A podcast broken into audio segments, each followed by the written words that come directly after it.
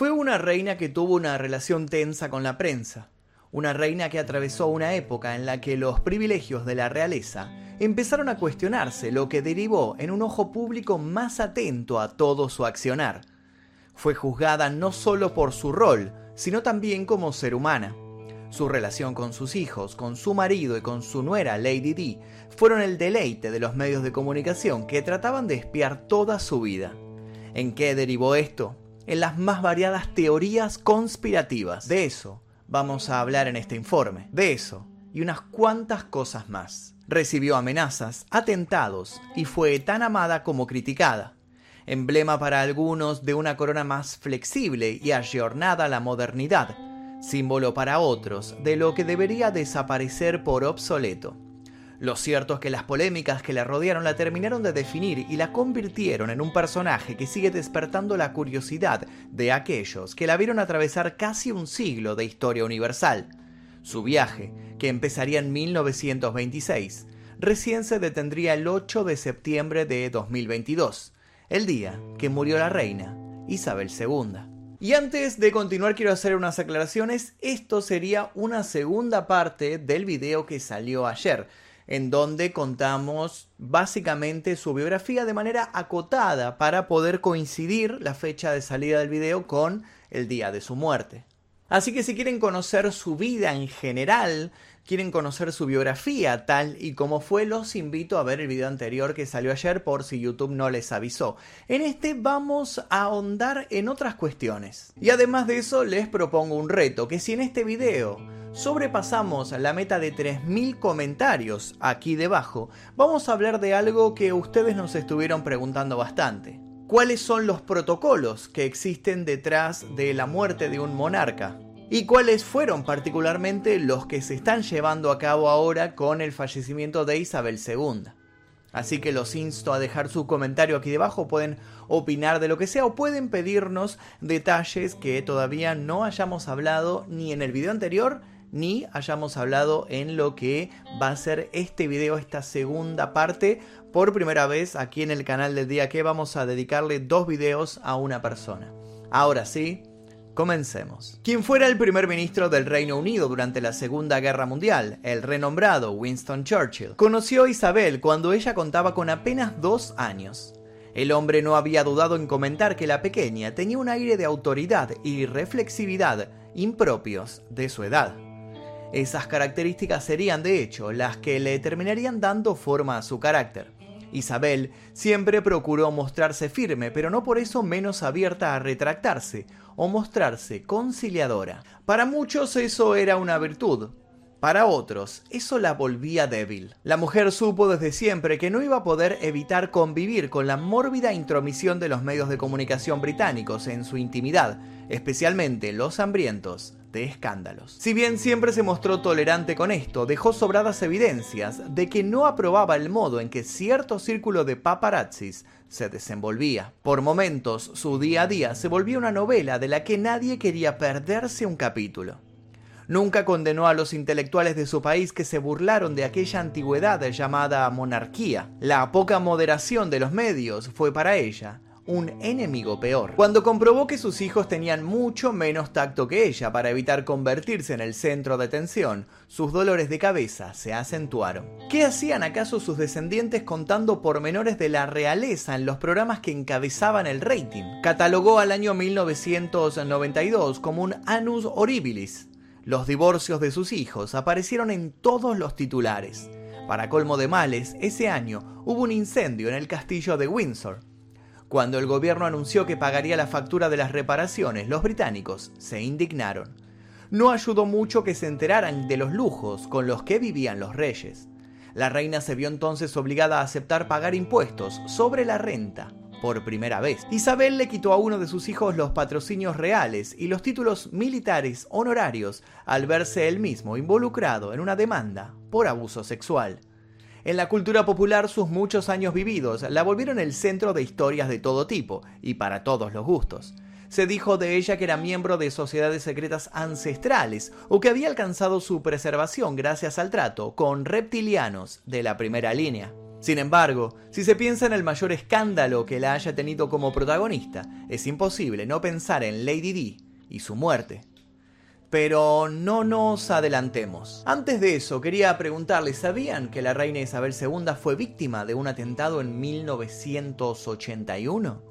El peligro es parte del trabajo, dijo la reina alguna vez, y con mucha razón. Su hija fue atacada por un posible secuestrador, no lejos de las puertas del Palacio de Buckingham. Se envió una carta bomba al príncipe Carlos, y una bomba de lira mató a su primo. Esos son los atentados con los que su familia tuvo que lidiar.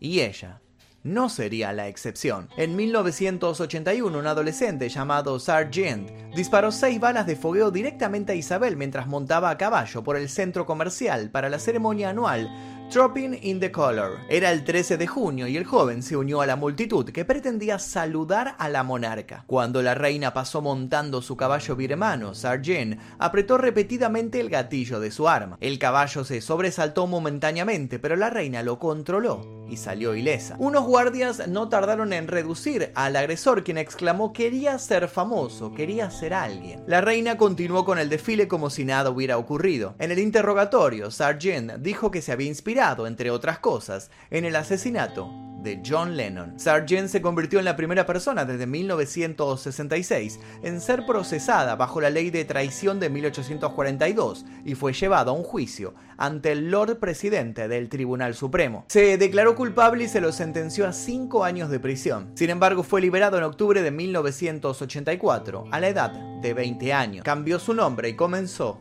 una nueva vida. Luego trascenderían dos detalles el primero, en el periodo anterior al evento donde efectuaría el ataque, Sargent envió cartas a dos revistas, una de las cuales sacó una foto de él con el arma de su padre. También envió una carta al Palacio de Buckingham que decía, Su Majestad, no vaya a Trooping the Color porque hay un asesino preparado para matarla, esperando justo afuera del palacio. La carta llegó el 16 de junio, tres días después de la ceremonia. También trascendería que estando en prisión, Sargent le había escrito a la reina pidiendo disculpas. Hasta donde se sabe, nunca recibió respuesta. Apenas un año después de eso, un intruso escaló una madrugada los muros del Palacio de Buckingham y consiguió deambular hasta el dormitorio de la reina. Ella charló con él tranquilamente durante 10 minutos, hasta que con el pretexto de conseguirle un cigarrillo, logró ir a pedir ayuda.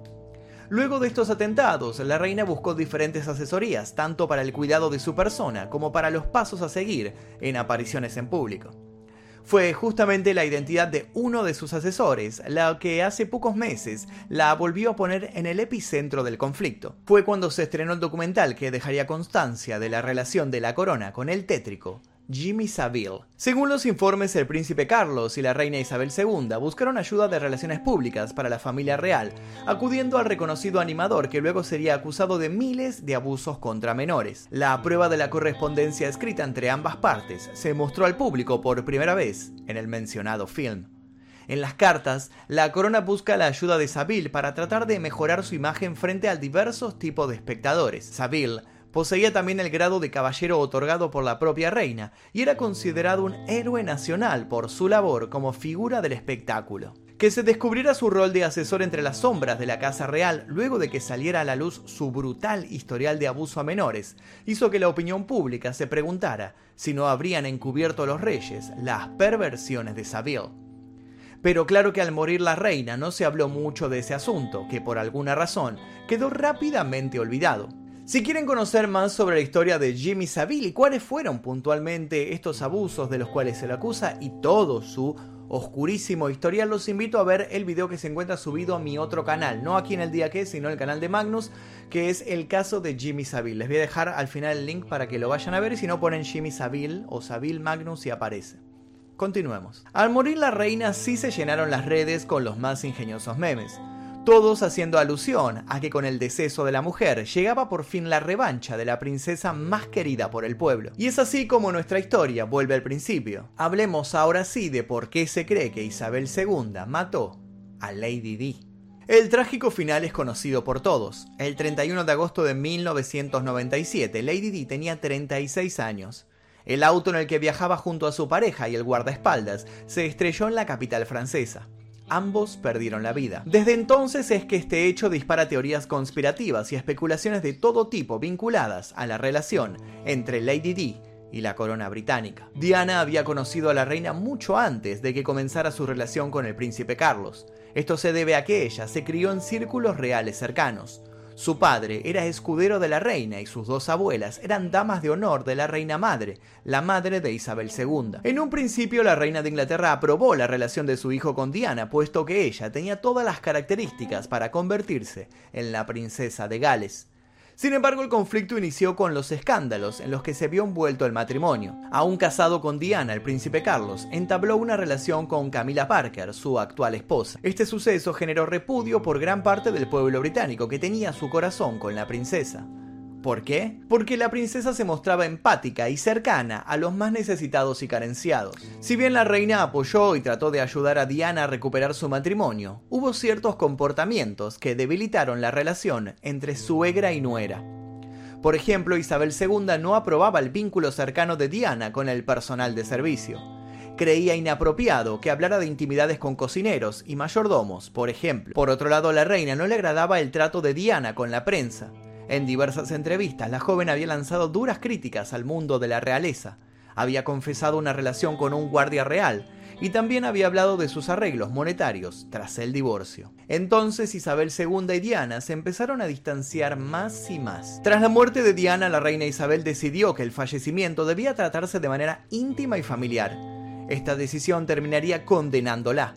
Los ciudadanos no se tomaron aquello como un buen gesto y hasta lo consideraron un desprecio hacia la vida de Diana. Finalmente la reina aceptó que la fallecida tuviera un funeral de Estado y hasta llegaría a dar un discurso por televisión en su honor pero ya era tarde. Nunca pudo terminar de elevar su imagen y ciertas cuestiones misteriosas en el accidente de Diana hicieron que rápido se la imaginara a ella como autora intelectual del episodio. ¿Acaso Diana era un peligro por las cosas que podía develar? ¿Se había cansado Isabel II de la actitud provocadora de Diana? No hay prueba para ello, pero para algunos tampoco hay dudas. Como vimos, la reina Isabel tuvo una vida en la que su rol de monarca y su intimidad se ligaron y la convirtieron en un personaje complejo. Hoy día quien rompió el récord de permanencia en el trono vuelve a sus primeras planas, ya no por alguna disputa, sino por su muerte. ¿Qué sucederá ahora en la familia real? Previo a saberlo, se pasará por un mega operativo de 10 días que dará marco a los protocolos que pretenden despedir a esa mujer que supo tener tantos admiradores como detractores. Y hasta aquí el video de la fecha. Si quieren que realicemos un tercer video ahondando en cómo van a ser los preparativos para el funeral de la reina Isabel II y cómo es el protocolo, y tal vez alguna teoría conspirativa más, como sé que a ustedes tanto les gusta, dejen sus comentarios aquí debajo. Si sobrepasamos el límite de 3.000 comentarios, prepararemos esa tercera parte. Por lo pronto les dejo un par de videos aquí para que sigan haciendo maratón. Sin nada más que decir me despido, mi nombre es Magnum Mephisto y esto fue El Día Que... Adiós.